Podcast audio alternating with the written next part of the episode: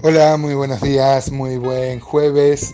Es mi oración de que cada uno de los que de los oyentes que tenga este audio sean bendecidos en este día, sean desafiados, seamos desafiados a crecer más en los caminos del Señor, en el conocimiento de su persona y de su, y de su propósito. Ustedes saben que el cristianismo tiene una gran diferencia con cualquier religión, que no es una sucesión de ritos, eh, y ceremonias, sino más bien la vida y la comunión con Jesucristo resucitado. Sin eso eh, nada vale la pena, nada tiene sentido.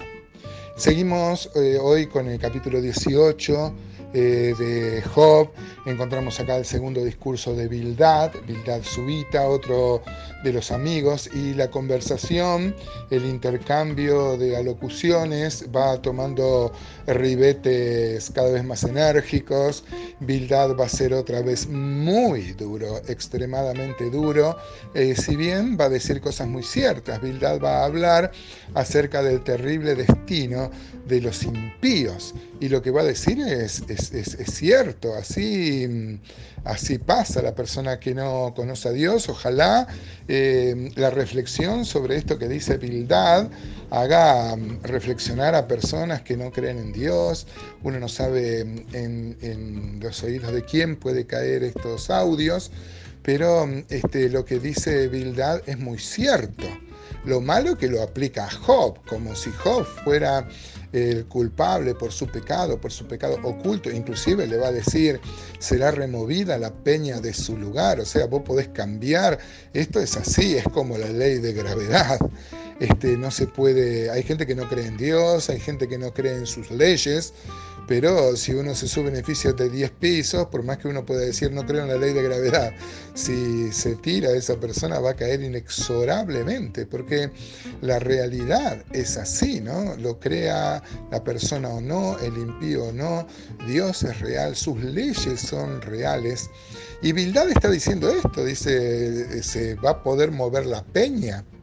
Ahora, hermanos, esto nos pone a nosotros en una situación de alabanza y de gloria a Dios porque estamos desde este lado de la cruz. Hoy podemos saber que hay solución a nuestra maldad. Eh, y Cristo Jesús pagó por nuestros pecados. Dice el versículo 1 de Job 18, este, respondió Bildad Suita y dijo, ¿cuándo pondréis fin a las palabras? Entended y después hablemos porque somos tenidos por bestias y a nuestros ojos somos, a vuestros ojos somos viles, porque se acuerdan que Job lo había tratado como de bestias, porque en verdad eran así, bestias que no entendían la voluntad de Dios. Eh, versículo 4 dice, oh tú que te despedazas en tu furor, será abandonada la tierra por tu causa y serán removidas de su lugar las peñas está reclamando que no se puede con las leyes de la naturaleza y la retribución que Dios va a tener sobre las personas impías. Insistimos, esto es muy cierto, pero Bildad lo aplica a Job. Dice el versículo 5, ciertamente la luz de los impíos será apagada y no resplandecerá la centella de su fuego, la luz se oscurecerá en su tienda y se apagará sobre él su lámpara. Sus pasos vigorosos serán acortados y su mismo lo precipitará porque red será echada a sus pies y sobre mallas andará lazo prenderá su calcañar, se afirmará la trampa contra él. Su cuerda está escondida en la tierra y una trampa le aguarda en la senda. Claro que sí, así es el impío, así es la persona que no conoce eh, a Dios, su luz es apagada, vive en tinieblas. Dice el apóstol Pedro que nosotros tenemos la palabra profética más segura, a la cual hacemos bien en estar atentos como una antorcha que alumbra en lugar oscuro. La persona que no cree en Dios, que no acepta su pecado y que no acepta arrepentirse en la presencia de Dios, vive en oscuridad. Y muchos, por más que sean religiosos, el Señor Jesús dijo que eran ciegos, guías de ciego. Un ciego no puede guiar a otro ciego porque ambos iban a caer al pozo. ¿no? Y acá se presenta al, impío como, como un hombre apresado en una red. ¿no? Dice que el lazo prenderá este, su tobillo, su calcañar, se afirmará la trampa contra él, como acostumbraban a hacer pozos este, y taparlos con unas ramas este, para que la persona caiga. Y eso es una trampa. No creer en Dios, no seguir a Dios y a sus propósitos es una trampa. El hombre que se cree tan libre, a veces hermanos y hermanas nos creemos tan libres, queremos ser tan independientes de Dios. Sin embargo, esto es una verdadera trampa. Mire qué gráfico como lo describe Bildad.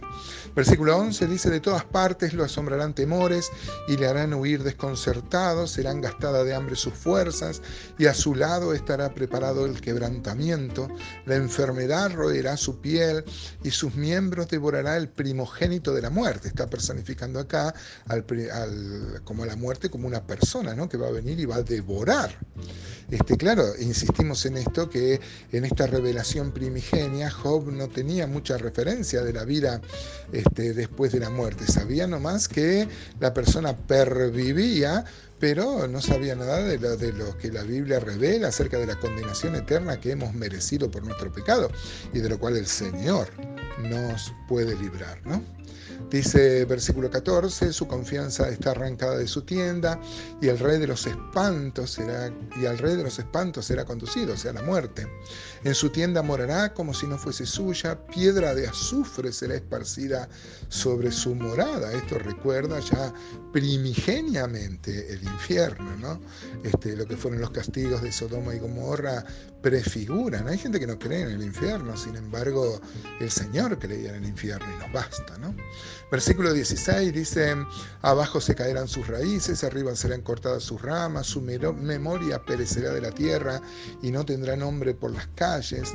De la luz será lanzado a las tinieblas y echado fuera del mundo, no tendrá hijo ni nieto en su pueblo, ni quien le suceda en sus moradas. Sobre su día se espantarán los de occidente y pavor caerá sobre los de oriente. Ciertamente tales son las moradas del impío y este será el lugar del que no conoció a Dios. Lo que dice Bildad es muy cierto, amados hermanos. Triste es el destino de el impío. Eh, la, Biblia dice que nosotros todos hemos pecado y hemos sido destituidos de la gloria de Dios. Pero hay una gran solución. La verdad que Cristo responde a Bildad. Cristo responde al libro de Job, que se plantean las más grandes interrogantes humanas.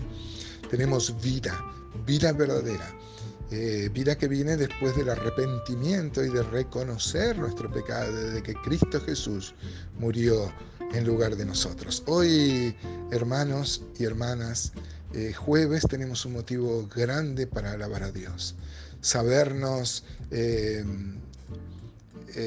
benditos por la gracia y la misericordia de Dios, de que Él ha cambiado nuestro destino eterno y esta realidad tan descriptiva que hace Bildad en un futuro de gloria por su gracia y por su misericordia.